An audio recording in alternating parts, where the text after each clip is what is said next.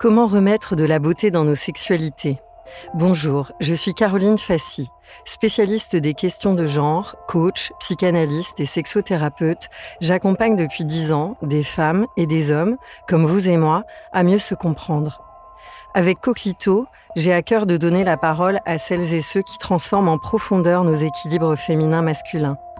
Pour permettre à nos filles et nos garçons d'ouvrir une ère où nos libertés, dans la rue, à l'école, au travail, en famille et dans l'intimité, soient enfin le reflet d'une éducation au consentement.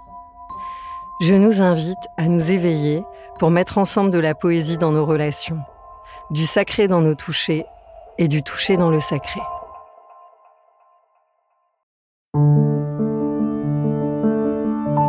Une production, les podcasteurs.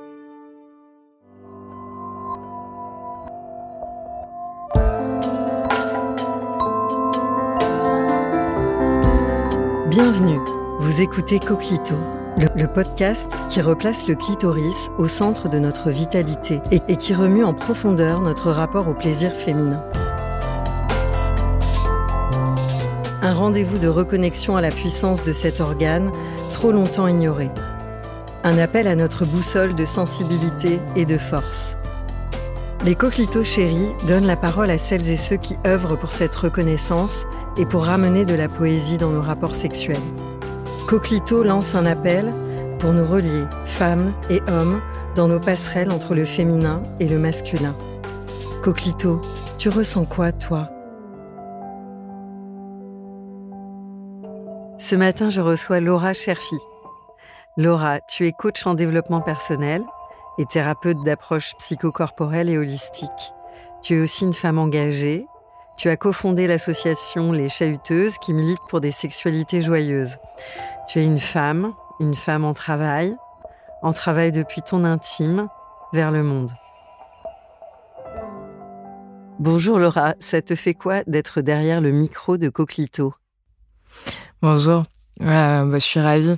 Je suis ravie euh, et, euh, et très heureuse en fait euh, de voir les, la parole se libérer euh, autour des, des, questions de sexualité. Donc euh, merci pour l'invitation, vraiment.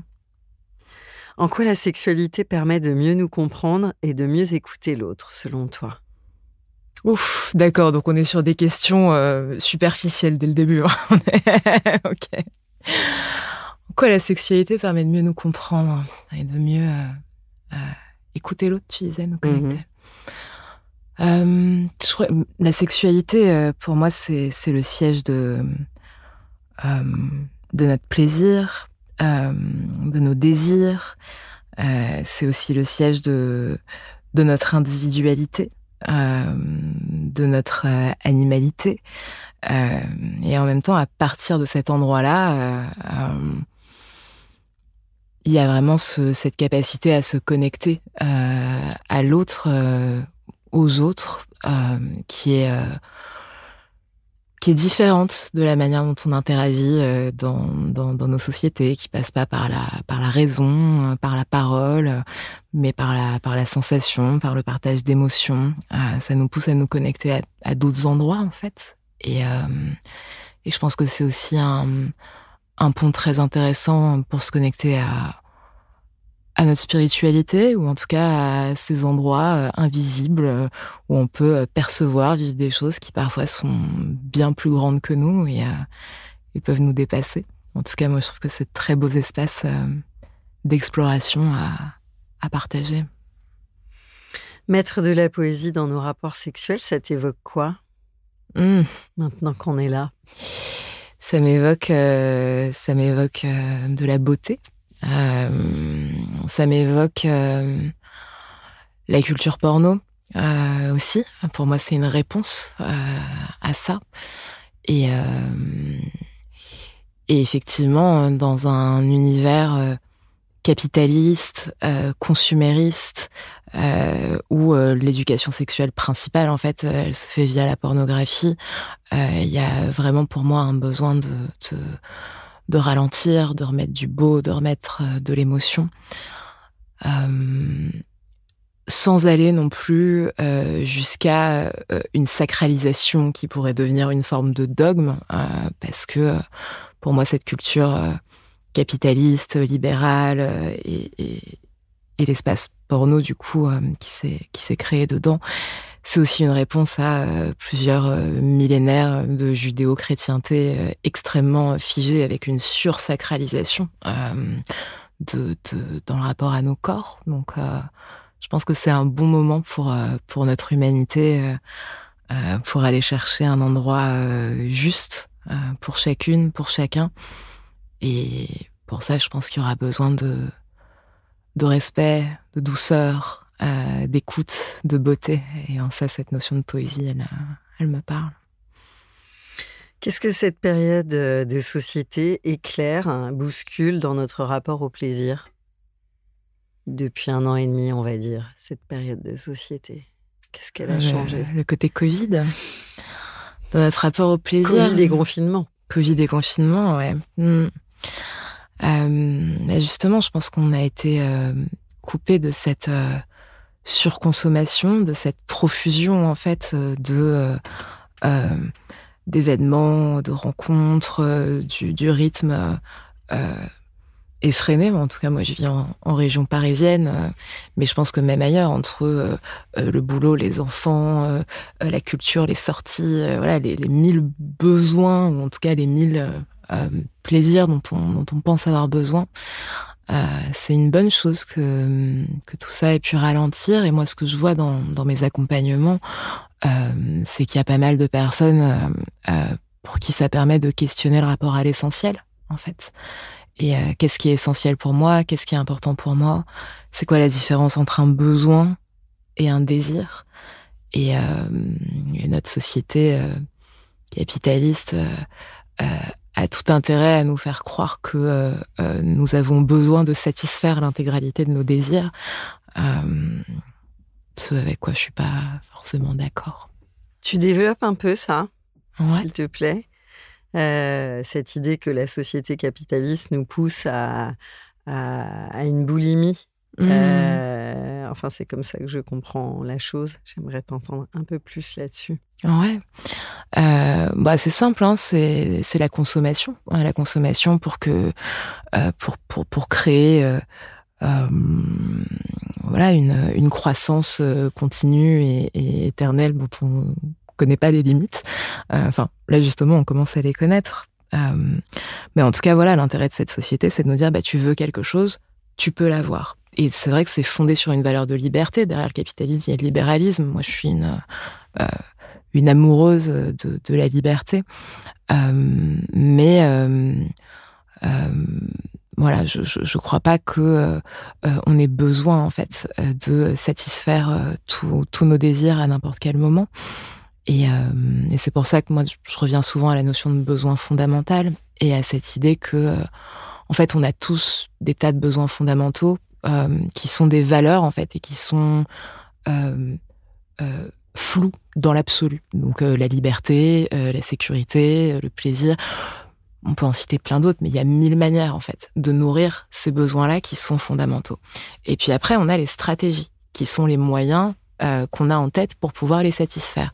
Par exemple, euh, bah là on parlait de plaisir, donc pour me faire plaisir, euh, j'ai besoin de m'acheter euh, des fringues régulièrement, j'ai besoin d'aller au resto souvent, j'ai besoin de, de, partir dans des vacances loin et chères.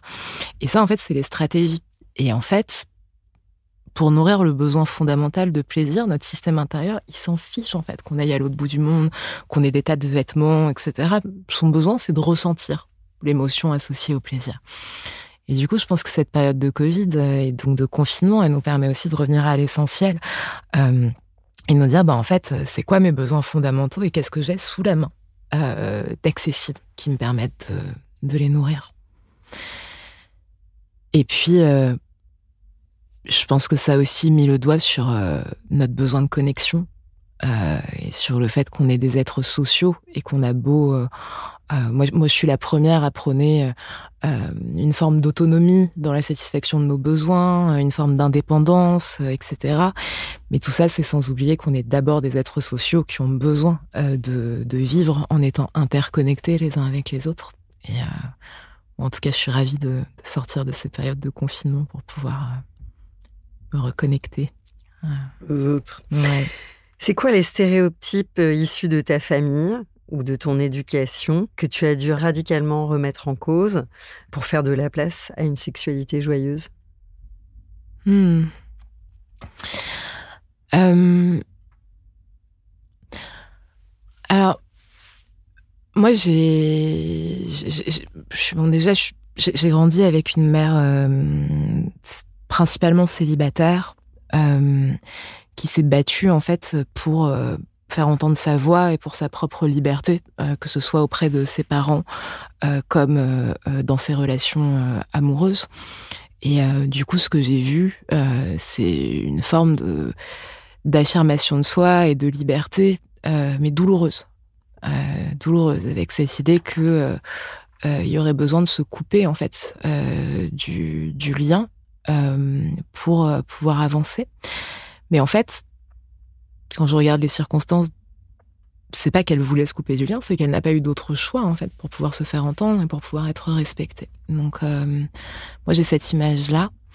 Et par ailleurs, euh, j'ai aussi une maman qui euh, a une injonction très forte que beaucoup beaucoup de femmes ont parce qu'on nous a, c'est ma croyance, bien bien bien rangé dans ces cases-là pendant des siècles et bien éduquées à ça.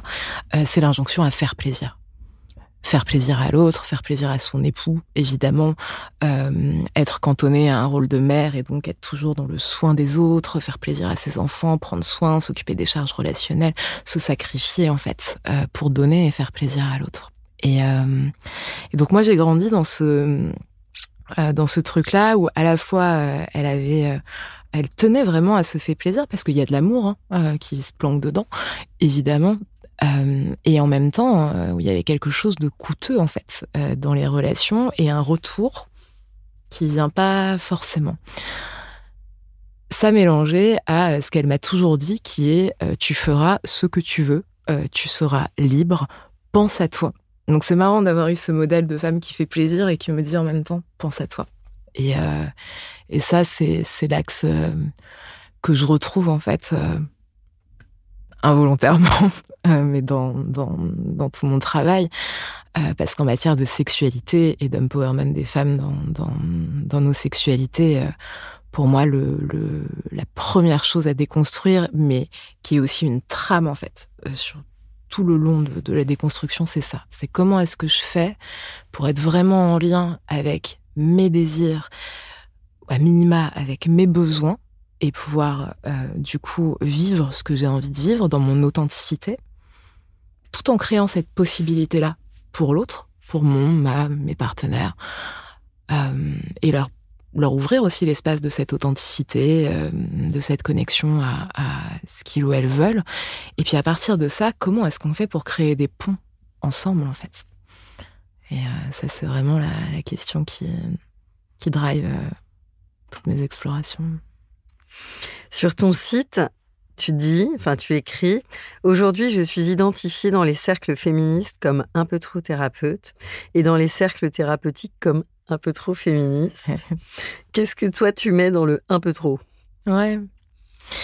Bah, le problème que beaucoup de personnes euh, ont avec euh, euh, les féministes, là je fais des guillemets, euh c'est, on a un problème avec la colère des féministes et on leur dit vous êtes trop en colère, vous êtes trop agressive, euh, c'est problématique, vous êtes trop en contre. Et euh, moi, cette colère, euh, je l'ai eue. Elle est encore là quelque part, mais je l'ai, je l'ai travaillée, je l'ai développée de manière à ce qu'elle devienne un facteur de, de création. Et en fait, la colère de mes sœurs, je la comprends parce que ça fait des millénaires qu'on leur dit tu passeras derrière et que quand elles ont, comme ma mère, euh, l'insolence de pouvoir dire eh moi en fait je voudrais la même chose que toi. Donc moi aussi ce que je veux ça compte. Et moi aussi mes ressentis ils comptent bah en fait on leur dit t'es un peu trop agressif ma chérie et euh, ou t'en demandes un peu trop t'exagères etc et donc euh... t'es bien masculine. Ouais. Qu'est-ce qu'elle est masculine celle-ci? Et du coup euh, moi je la comprends cette colère. Et surtout pour moi, euh, les lignées de femmes sont marquées par des générations et des générations et des générations de traumatismes sexuels. Et ça, c'est quelque chose dont on ne parle pas. Euh, le devoir conjugal, c'est encore quelque chose qui existe euh, dans le droit français aujourd'hui. Et, quand on a vécu des agressions sexuelles ou quand notre consentement a été dépassé, redépassé dans une culture qui nous dit qu'en plus c'est normal. Quand on est dans des situations qui nous renvoient à cette posture de soumission, on va pas toujours être complètement, parfaitement aligné et sereine euh, dans l'expression de tout ça. Donc, euh, donc mes sœurs, euh, je les comprends. Et en même temps, euh, quand je suis avec elles, euh, je suis la, la, thérapeute de service, euh, celle qui les renvoie à leur propre capacité à dépasser justement euh, ces, ces, ces enjeux-là, à les transcender, à les transformer. Euh, je suis celle qui, qui renvoie à, nos capacités individuelles et à qui on dit parfois mais tu oublies les mécanismes sociétaux. Et je les oublie pas. C'est juste que voilà, j'essaye de, de, donner les clés à, à chacune et, parfois ça passe par le fait de d'oublier un petit peu euh, ou de mettre un peu de côté qu'on vit dans une société encore euh, euh, un peu trop inégalitaire et euh, dans ce cas-là précisément encore trop patriarcal. Euh, voilà, donc j'essaye de faire euh, un peu les ponts euh, entre les entre les deux mondes, euh, d'empowerer les femmes, mais sans oublier qu'effectivement il y a un travail euh, sociétale à continuer de construire, à continuer de développer, et qu'on a besoin aussi que les personnes en position de privilège, euh, que ce soit de par leur euh, statut d'homme, mais aussi de par euh, nos richesses euh, diverses et variées, euh, puissent prendre conscience de ça. Et je sais que quand je parle à mes sœurs féministes de, ce chemin thérapeutique, il y a une question qui est ouais, mais la thérapie, ça coûte de l'argent.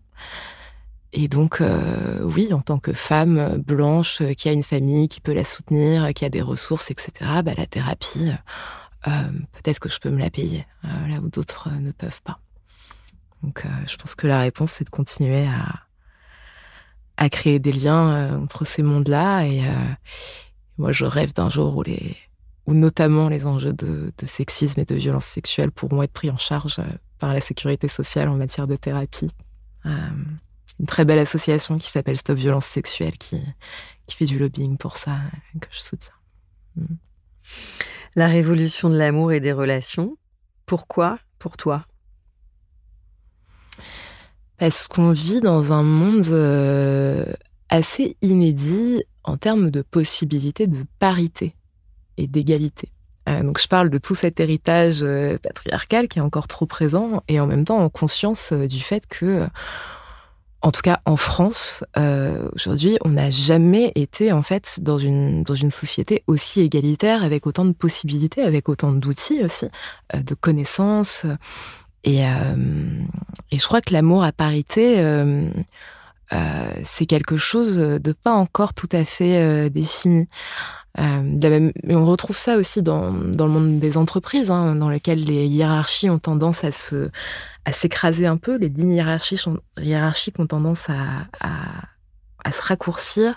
On a tendance à horizontaliser euh, un peu plus euh, les rapports, sans, sans, mauvais jeu de mots, euh, et à remettre euh, la communication, la coopération euh, au centre et à essayer de sortir un petit peu plus des enjeux de pouvoir. Donc voilà, moi je crois qu'on a une belle opportunité de, réinventer la parité. C'est mon beau-père qui me fait rire, qui me demande euh, euh, tous les deux trois ans, je sais pas à quel moment, euh, dit mais dans votre couple avec Fabrice, qui est-ce qui porte la culotte? Comme si en fait c'était nécessaire pour qu'une relation fonctionne, qu'il y ait une personne qui à un moment donné, quand il y a des désaccords, prenne le dessus, tranche. Euh, et moi je crois à autre chose. Euh, et ça ouvre plein de questions, plein d'explorations euh, sur comment on communique, comment on fait pour être authentique ensemble, euh, quand les désirs euh, divergent. Qu'est-ce qui se passe Comment on fait Et je crois qu'il y a beaucoup de, beaucoup de travail là-dessus.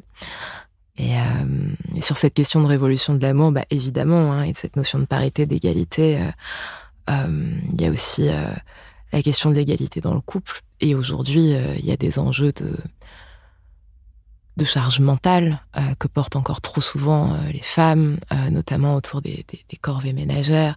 Il y a aussi la question de la charge relationnelle qui est de plus en plus développée. où les femmes sont encore celles qui prennent beaucoup soin de la relation et qui investissent de l'énergie là-dedans.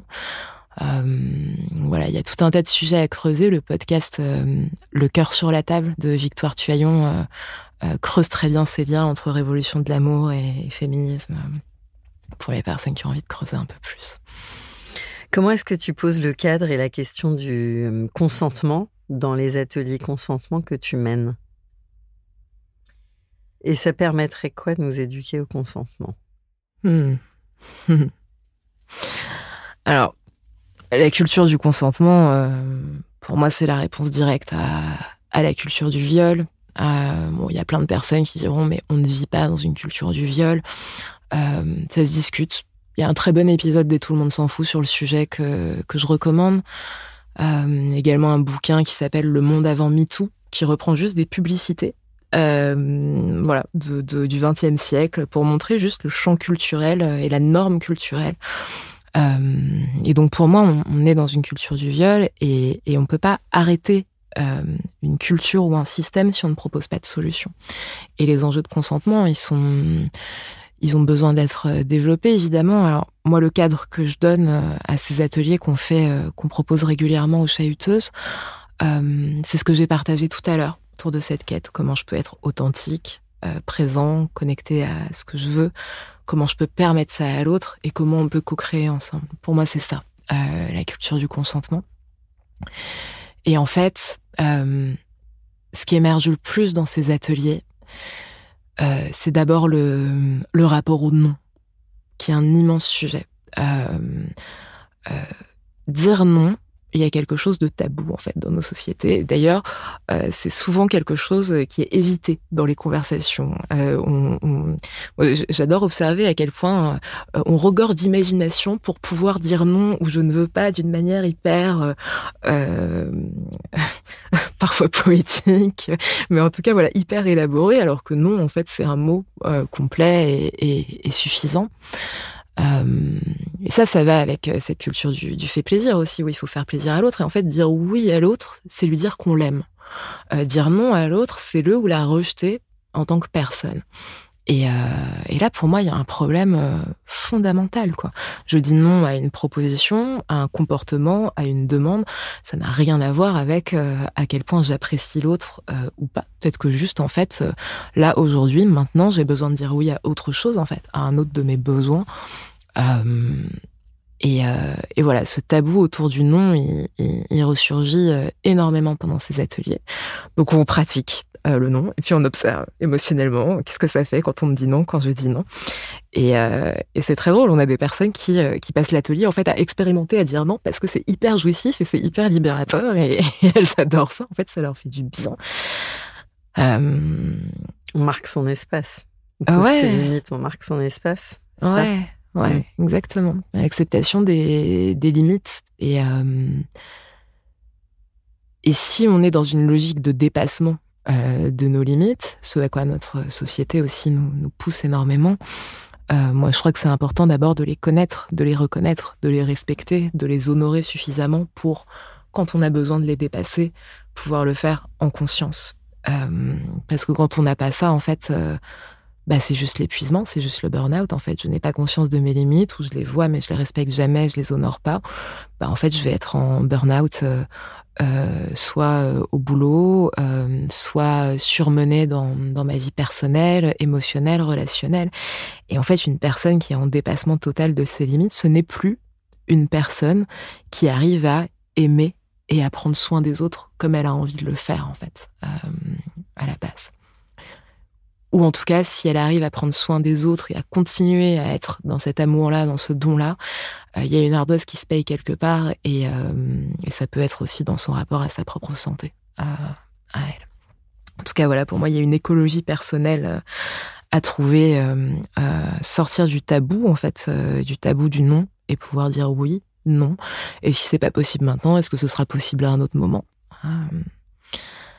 Et donc voilà, pour les personnes qui auraient du mal à dire non, euh, une astuce qui, peut aider, euh, qui peut marcher euh, assez souvent, c'est de, quand vous avez envie de dire non à quelque chose, de dire à quoi est-ce que vous dites oui à la place. Quand je dis non à quelque chose, je suis toujours en train de dire oui à autre chose.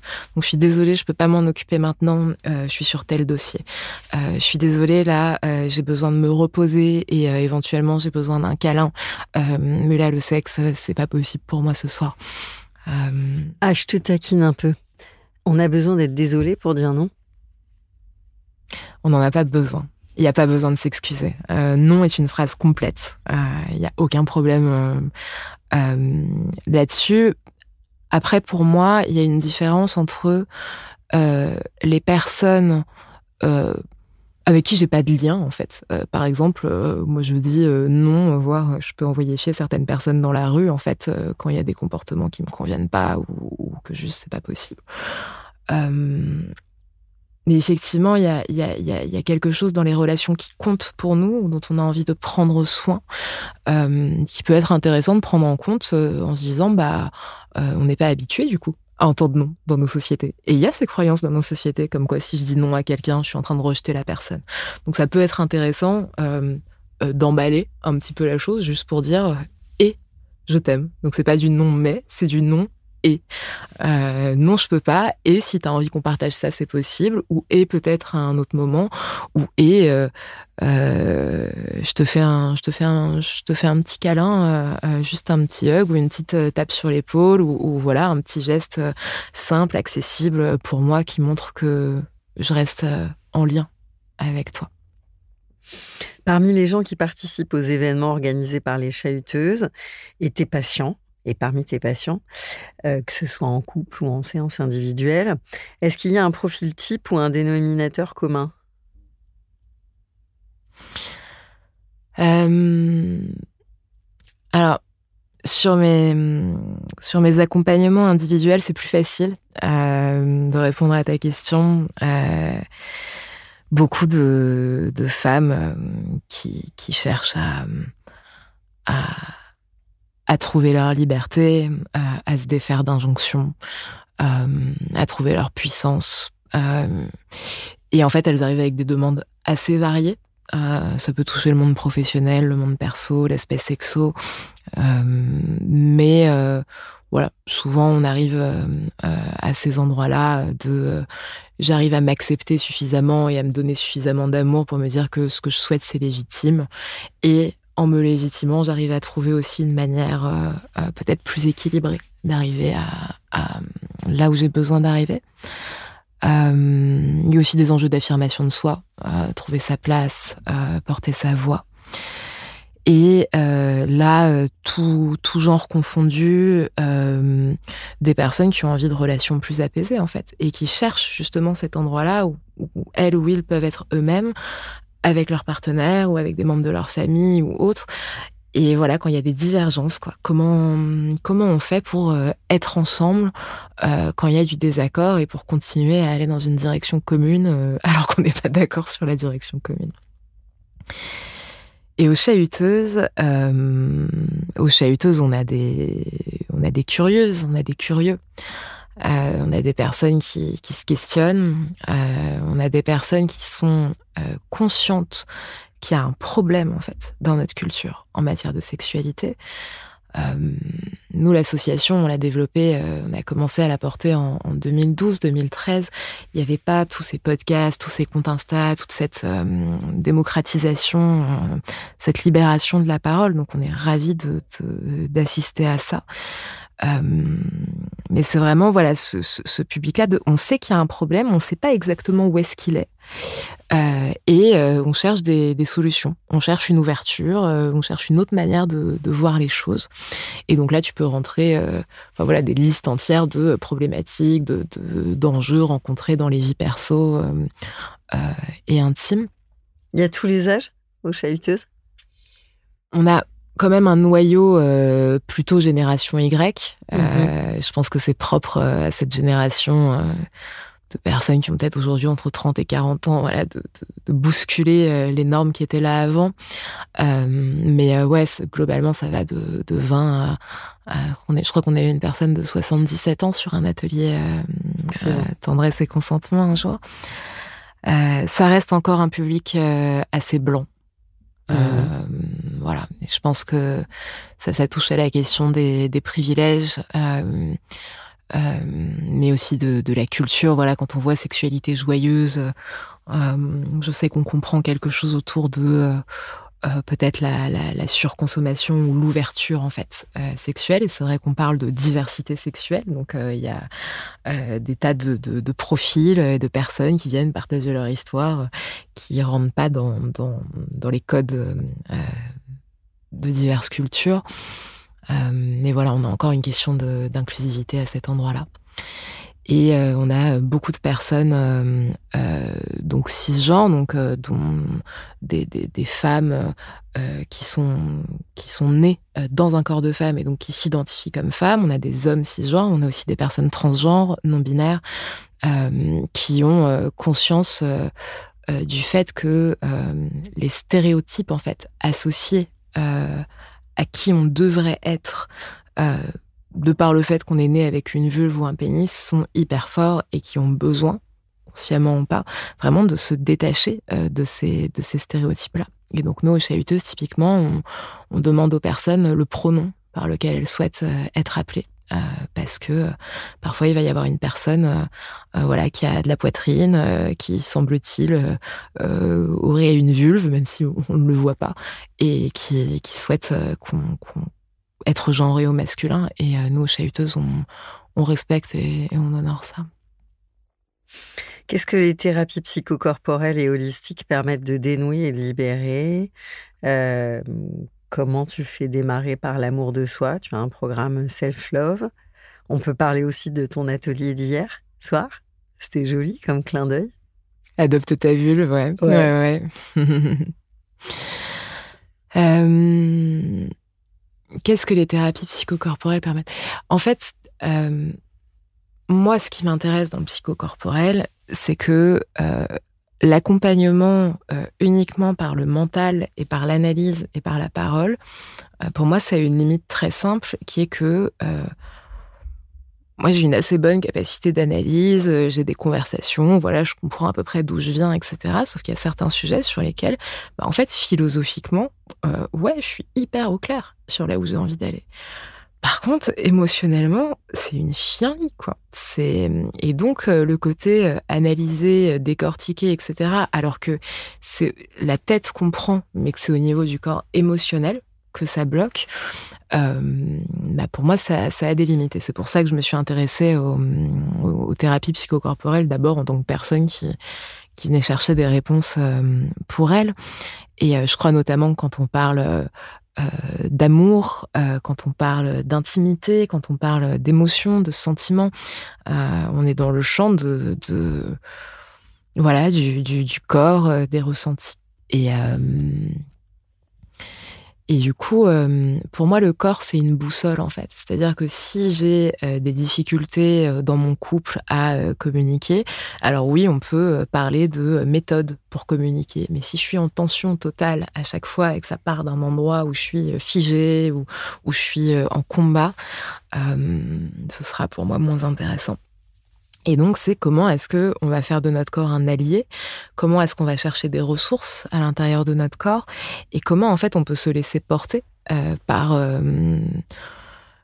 par les différentes parties de nous qui vont s'exprimer à travers notre corps. Euh, par exemple, voilà, si je suis, si j'ai du mal à communiquer et qu'à chaque fois j'ai un blocage dans la poitrine hyper fort et que c'est serré, et ben du coup, si je regagne de la mobilité à cet endroit-là, euh, ça va, euh, ça va me permettre de parler depuis un endroit plus centré. Et du coup aussi dans la dans l'accompagnement, moi je parle, enfin on parle hein, beaucoup euh, dans, mes accompagnements, mais quand on trouve des solutions, on va aller voir dans le corps, tiens, est-ce que ça te fait du bien là où ça te serrait tout à l'heure ou pas? Et si ça continue de serrer, c'est que c'est pas la bonne solution pour cette personne là maintenant. Et par contre, quand on touche à des solutions, on voit que là il y a une il y a une ouverture, il y a une aisance, il y a quelque chose qui, qui, qui se libère, euh, bah là, on, ça fait boussole en fait. Ça nous indique qu'on est sur le, sur le bon chemin. Tu nous parles d'Adopte ta vulve? Ouais. Euh, ça, c'est un atelier que j'ai créé euh, pour les chahuteuses il y, a, il y a plusieurs années et puis que, que, que je continue d'animer dans différents contextes. Euh, L'idée, c'est de, de, permettre aux personnes qui ont une vulve, donc qui ont été sociabilisées comme femmes dans ce contexte de fait plaisir, de devoir conjugal, etc. Ou simplement en fait dans ce contexte où on ne nous parle pas de nos vulves, euh, on ne nous parle pas de cette anatomie. En fait, on sait très peu de choses. Euh, euh, encore aujourd'hui là-dessus, les premières, tu, le sais, hein, les premières échographies du clitoris, elles datent des années 90 et elles ont commencé à être démocratisées tout doucement sur la fin des années 2000. Et donc en fait, on ne sait pas ce qu'on a entre les jambes.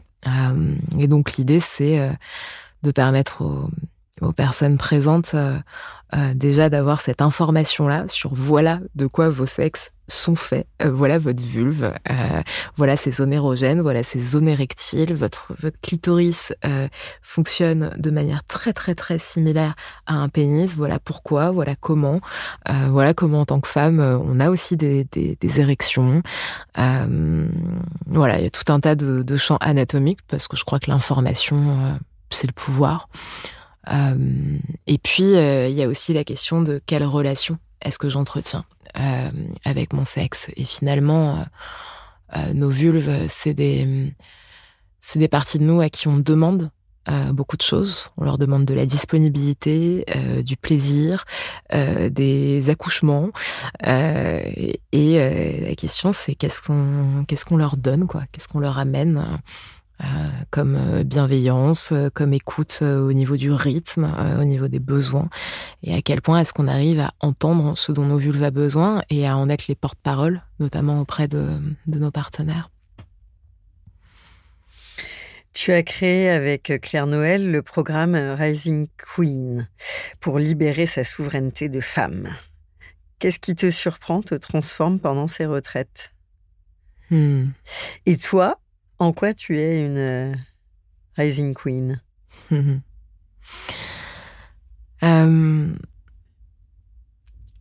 En fait, ce qui,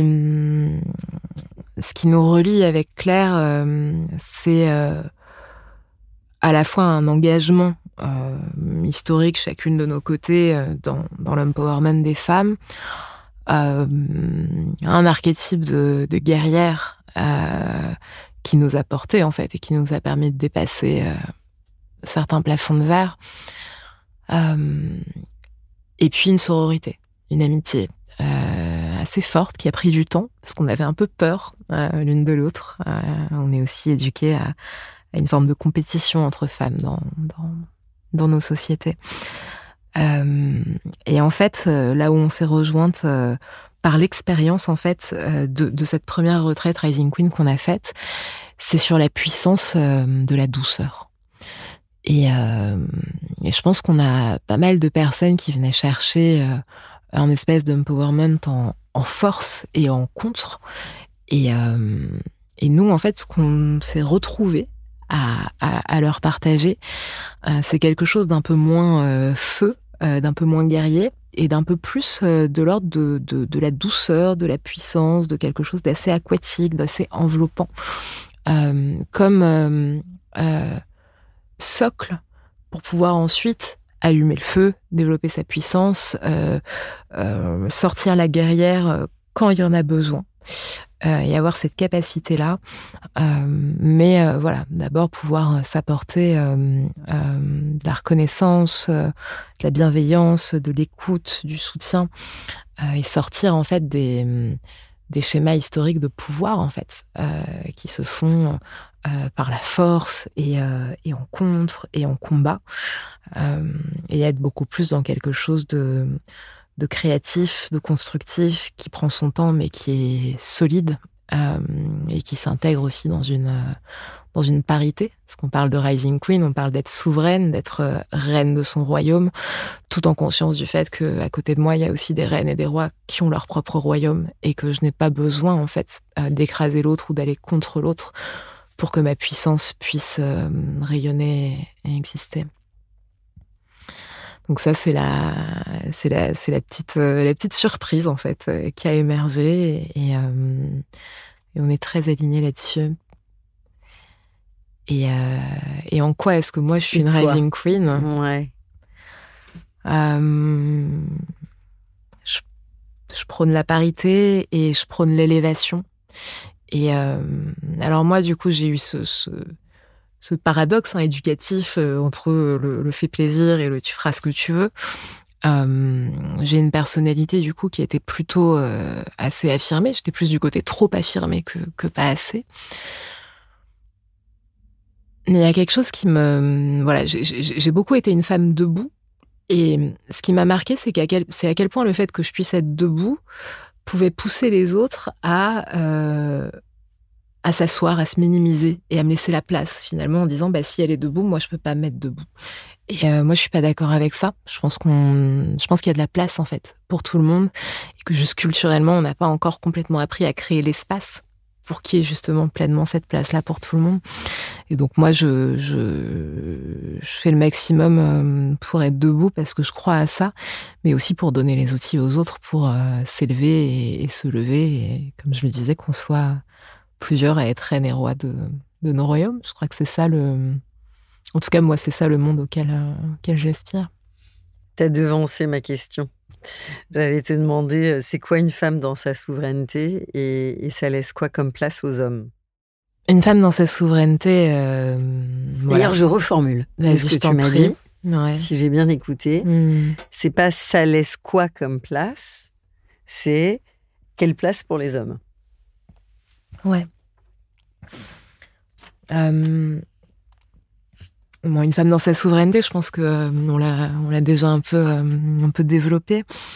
Euh, sur la question de, la place des hommes, il y a, y a un paradoxe pour moi, qui est que évidemment l'idée c'est d'aspirer à un maximum d'égalité et à ce que tout le monde puisse avoir de la place et puisse avoir la même place et puisse être écouté de la même manière, accueilli de la même manière, pris en compte de la même manière. Et ça, c'est si on raisonne au présent et au futur. Malheureusement, euh, on a un héritage quand même euh, très très lourd. Très très lourd. Et euh, comme je le disais, pour moi, il y a des générations de, de, de femmes traumatisées par des mécanismes sociétaux. Alors oui, euh, les hommes ont aussi leur propre euh, traumatisme dans leur lignée, euh, notamment c'est eux qu'on faisait partir à la guerre. On pourrait parler des, traumas de guerre qui sont quand même bien pesants, mais qu'on met aujourd'hui au, même niveau en thérapie que les traumas sexuels. Néanmoins, je crois que les femmes ont globalement, et, je fais des, gros tas sociologiques, hein, je sais que les les parcours individuels peuvent être différents, mais sociologiquement, les femmes ont beaucoup écouté, ont beaucoup pris en compte les besoins des hommes, ont beaucoup pris en compte les besoins des uns, des autres, etc. Et je crois que aujourd'hui, euh, elles ont encore besoin d'être écoutées et d'être soutenues. Et en fait, quand il y a des, discussions autour de sujets féministes, euh, il y a très très très souvent un homme qui, vient prendre la parole et qui explique aux femmes comment ça devrait se passer le féminisme et comment elles devraient militer et qui leur explique en quoi leur militantisme il est déplacé ou il ne fonctionne pas, etc. Et en fait, moi je crois que la place des hommes aujourd'hui dans notre culture, elle gagnerait à commencer par l'écoute. Écoute, écoute ce qu'on dit, écoute ce que disent toutes ces personnes qui, qui te parlent en fait de quelque chose qui était invisible pour toi et qui étaient ancrés dans leur chair et dans leur corps en termes d'expérience et dans la chair et dans le corps de, de, leur mère et, des mères des hommes aussi. Euh. Et euh, commence par écouter, commence par voir en quoi ce que dit cette femme, ça peut être intéressant. Et ensuite, N'hésite pas à venir euh, questionner, euh, te renseigner, te faire ta propre opinion sur qu'est-ce qui est équilibré ou pas dans ce qui a été dit.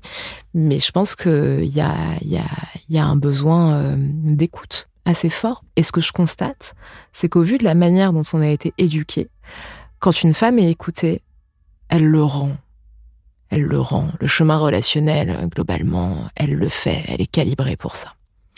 Alors que euh, dans notre héritage, dans notre culture. Euh, globalement, euh, on a habitué les hommes et même les petits garçons, hein, très petits, à être des, petits princes dont on prend soin des besoins, etc. et, et quand on quand, quand, quand quand on est écouté, on, on le rend pas forcément quand on a été habitué à, à ça. Donc voilà, je pense qu'il y a une recherche de, de réciprocité, euh, mais que euh, sur cette question du, du, du, prendre soin et du premier pas, euh, peut-être que la place des hommes euh, peut être juste euh, d'écouter. Et ça, ça vaut aussi euh, pour des discussions autres que celles euh, du féminisme. Ça vaut pour les questions de, euh, par exemple, des personnes blanches et des personnes noires, et des personnes qui vont nous expliquer, des personnes blanches qui vont nous expliquer qu'il n'y a pas de racisme en France. Va te renseigner, passe six mois de ta vie à lire en fait de la documentation qui a été créée par des personnes concernées. Écoute des témoignages, va participer, va écouter des collectifs associatifs, et ensuite effectivement, chacun est libre de penser ce qu'il ou elle veut.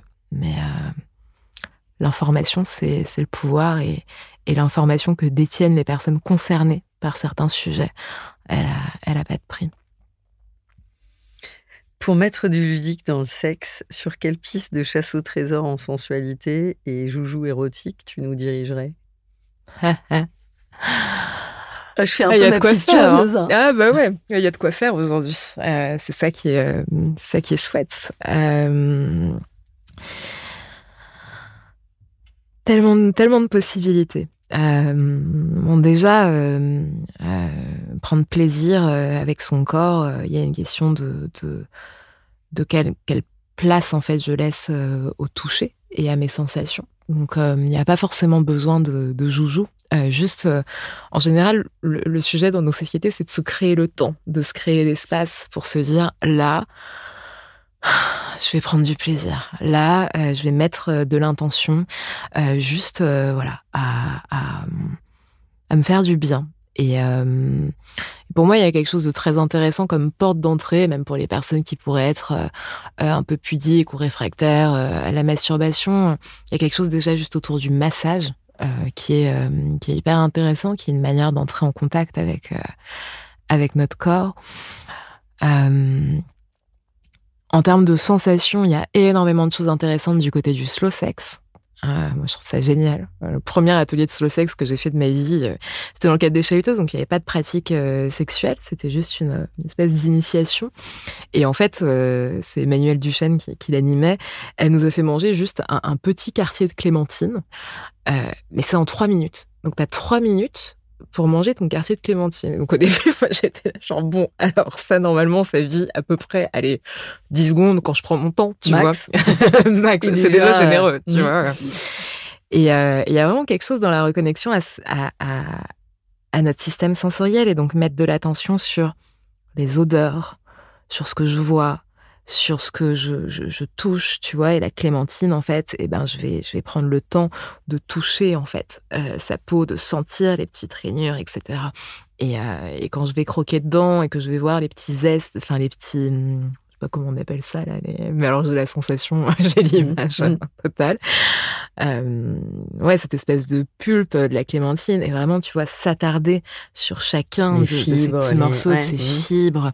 Et c'était le meilleur fruit que j'ai mangé de ma vie entière, tu vois, juste par la puissance en fait de euh, l'attention qu'on peut donner. Et donc là, l'outil, c'est notre système sensoriel. Hein. C'est-à-dire, j'ai ma vue, mon ouïe, mon odorat, mon goût, mon toucher, et je zoome en fait sur mes sens.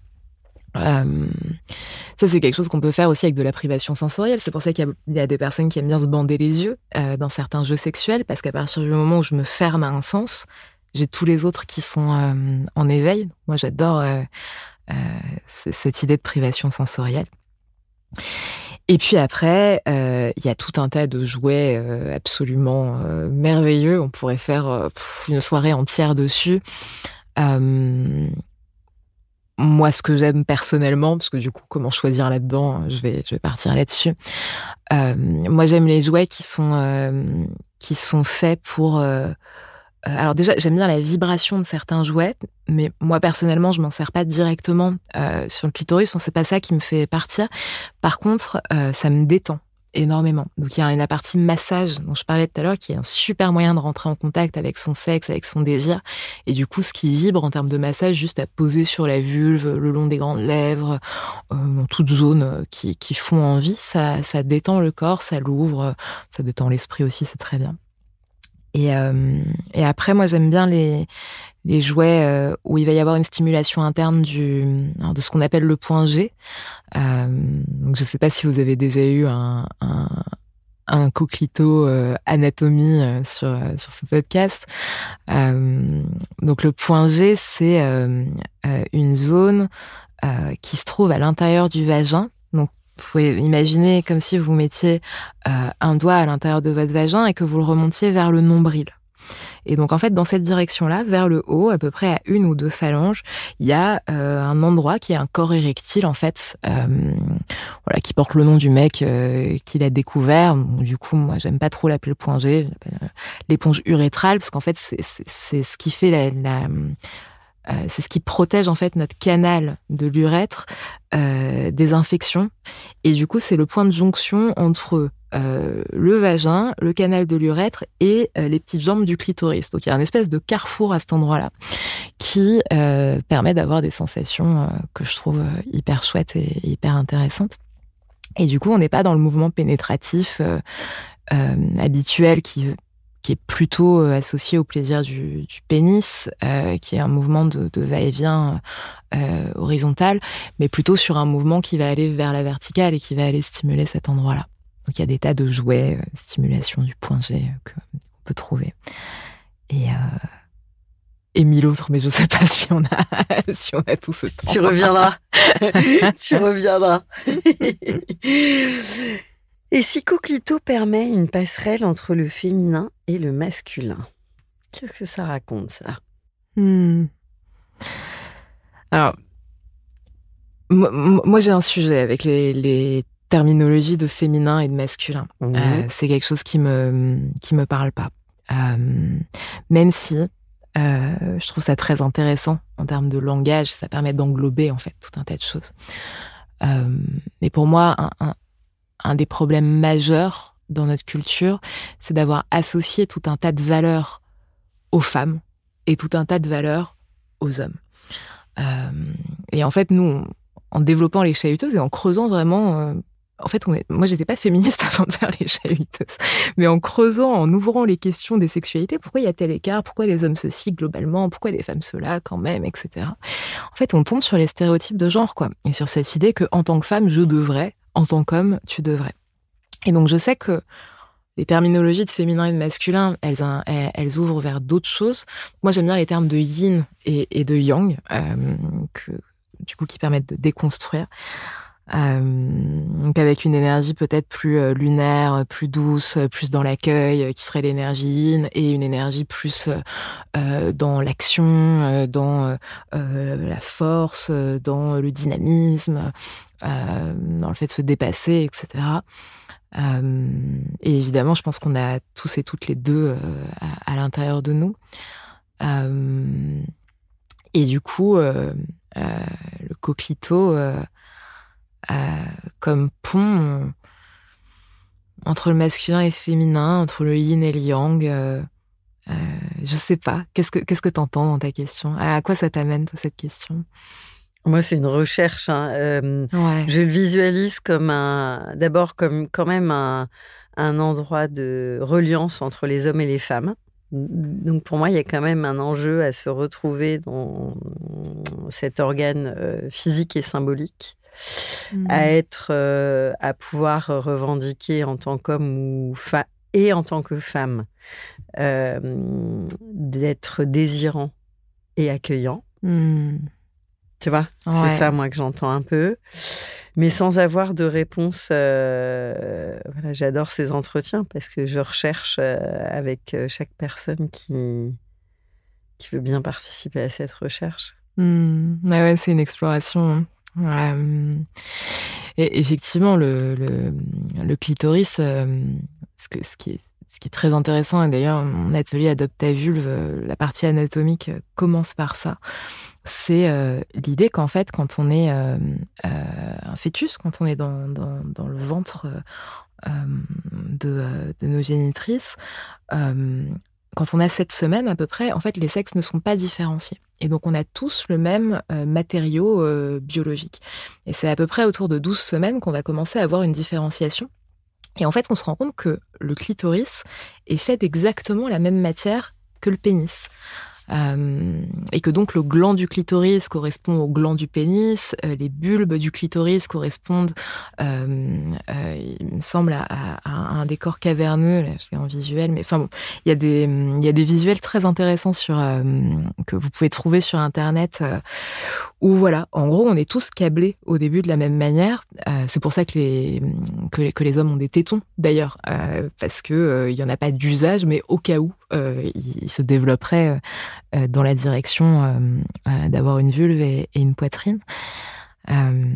Et du coup, là où Freud disait que les femmes vivaient dans ce manque du pénis et qu'en gros les femmes étaient des hommes ratés parce qu'elles n'avaient pas de pénis, bah en fait, on a notre clito. Et, et, nous aussi, on a des corps érectiles. Et nous aussi, quand on est excité, on bande. et nous aussi, on peut avoir des, des, des impulsions sexuelles euh, et une personne qui bande est aussi une personne qui sait se maîtriser, euh, qui peut le faire. D'ailleurs, soit dit en passant, l'érection n'excuse pas tous les comportements. Euh, donc, on l'adore. Ah bah ouais. On l'adore celle-ci. Ah bah, on est, on est, on a tous ce côté animal à l'intérieur de nous. Donc voilà. Et puis on a tous un néocortex, voilà, qui est la partie du cerveau que les humains ont développé plus que les animaux, qui permettent de canaliser nos, nos pulsions, quoi. donc, ils ont bon dos ces stéréotypes. Euh, les hommes ceci, les hommes ont des besoins. Euh, oui, bah, on a tous des besoins fondamentaux. Hein. Après, euh, tu bandes moi aussi. j'ai mal quand j'éjacule pas. Ah bah ouais, moi aussi ça m'emmerde quand j'ai pas joué. C'est compliqué, hein ouais. Donc effectivement, bah voilà, quand on regarde ce clitoris et ce pénis, bah ça nous met sur un sur un pied d'égalité quoi, d'un point de vue anatomique. Donc mieux se connaître, c'est le pied pour tout le monde. Espérons. Espérons que ça nous permette d'aller jusque-là. En tout cas, euh, moi, ma croyance, c'est que euh, les militantismes divers et variés euh, ont un seul et même objectif, qui est d'arriver à cet endroit où tout le monde a les mêmes droits, les mêmes possibilités et peut juste partager. et allons vers, vers ce pied pour tout le monde, ma foi. Démocratisons ça. Alors justement, j'ai une question qui est un peu une question passage de relais pour un prochain invité. Qu'est-ce que tu aimerais que je pose comme question à un prochain invité de Coquito? Ça dépend, c'est qui À voir. Mystère. Mystère. Ce serait quoi la question, la question de toi? Hmm. euh, J'ai des questions assez pointues en ce moment, en fait. En tout cas, moi, une question que je me pose, mais je ne sais pas si ça rentre dans le champ de Coquito, c'est euh, jusqu'où euh, va la guérison euh, en matière de psychothérapie? c'est vraiment quelque chose qui me drive énormément. et après, en lien, si alors en lien avec nos clitoris, une question euh, à laquelle j'aimerais bien que, que, la science apporte plus de, réponses, que les sciences apportent plus de réponses, c'est quelle est la fonction du clitoris? Parce que quand on nous dit que c'est uniquement dédié au plaisir, oui et.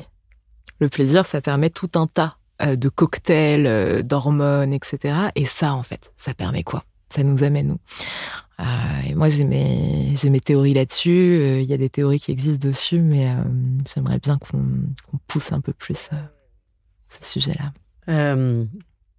moi, j'ai tendance à, à, me, à penser que, enfin, à croire même, qu'il est au centre, c'est le centre du réacteur de notre vitalité. Il est au cœur du réacteur. Hmm. Et un des invités par le même d'orgasme thérapeutique. Hmm, hmm, Ouais. Alors avant de se dire à bientôt, Laura, je te propose dans ce studio que chacun s'installe dans son espace intime. Nous prenons le temps de nous inspirer depuis nos intérieurs, à l'écoute de nos dedans. Donc pour finir, je vais te poser quelques questions et tu, tu continues à te glisser dans cet état un peu euh, hypnotique et et si tu veux bien, tu réponds encore plus par association libre. À quel moment écoutes-tu ta boussole de sensibilité? Dans ma douche. En quoi ton coquelicot est-il une force? Il me donne de l'énergie. C'est quoi ses super pouvoirs? Hmm. Prendre soin de moi, euh, de partager du plaisir et euh, beaucoup d'endurance aussi. Quels sont les mots qui t'ont touché pendant ce temps de partage?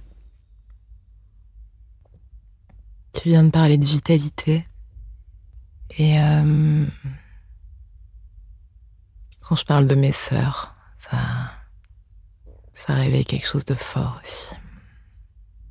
Coquelito, tu ressens quoi, toi?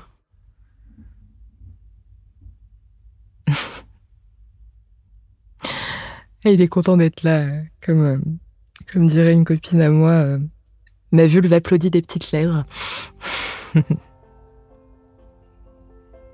Coquelito, à présent ancré en toi et relié aux autres coquelitos, avec quoi tu repars? Avec euh, cette énergie et cette envie de, de continuer à, à libérer la parole, à, à poser des questions, à, à chercher des réponses, des liens, et puis surtout à grandir et à, et à nous élever ensemble. Hmm. Merci Laura, à bientôt.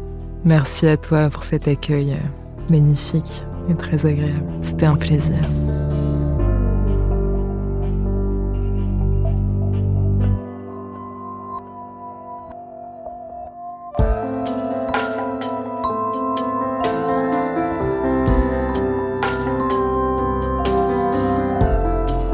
À très bientôt pour un nouvel épisode de Coquelito. Coquelito, je nous trouve très beau.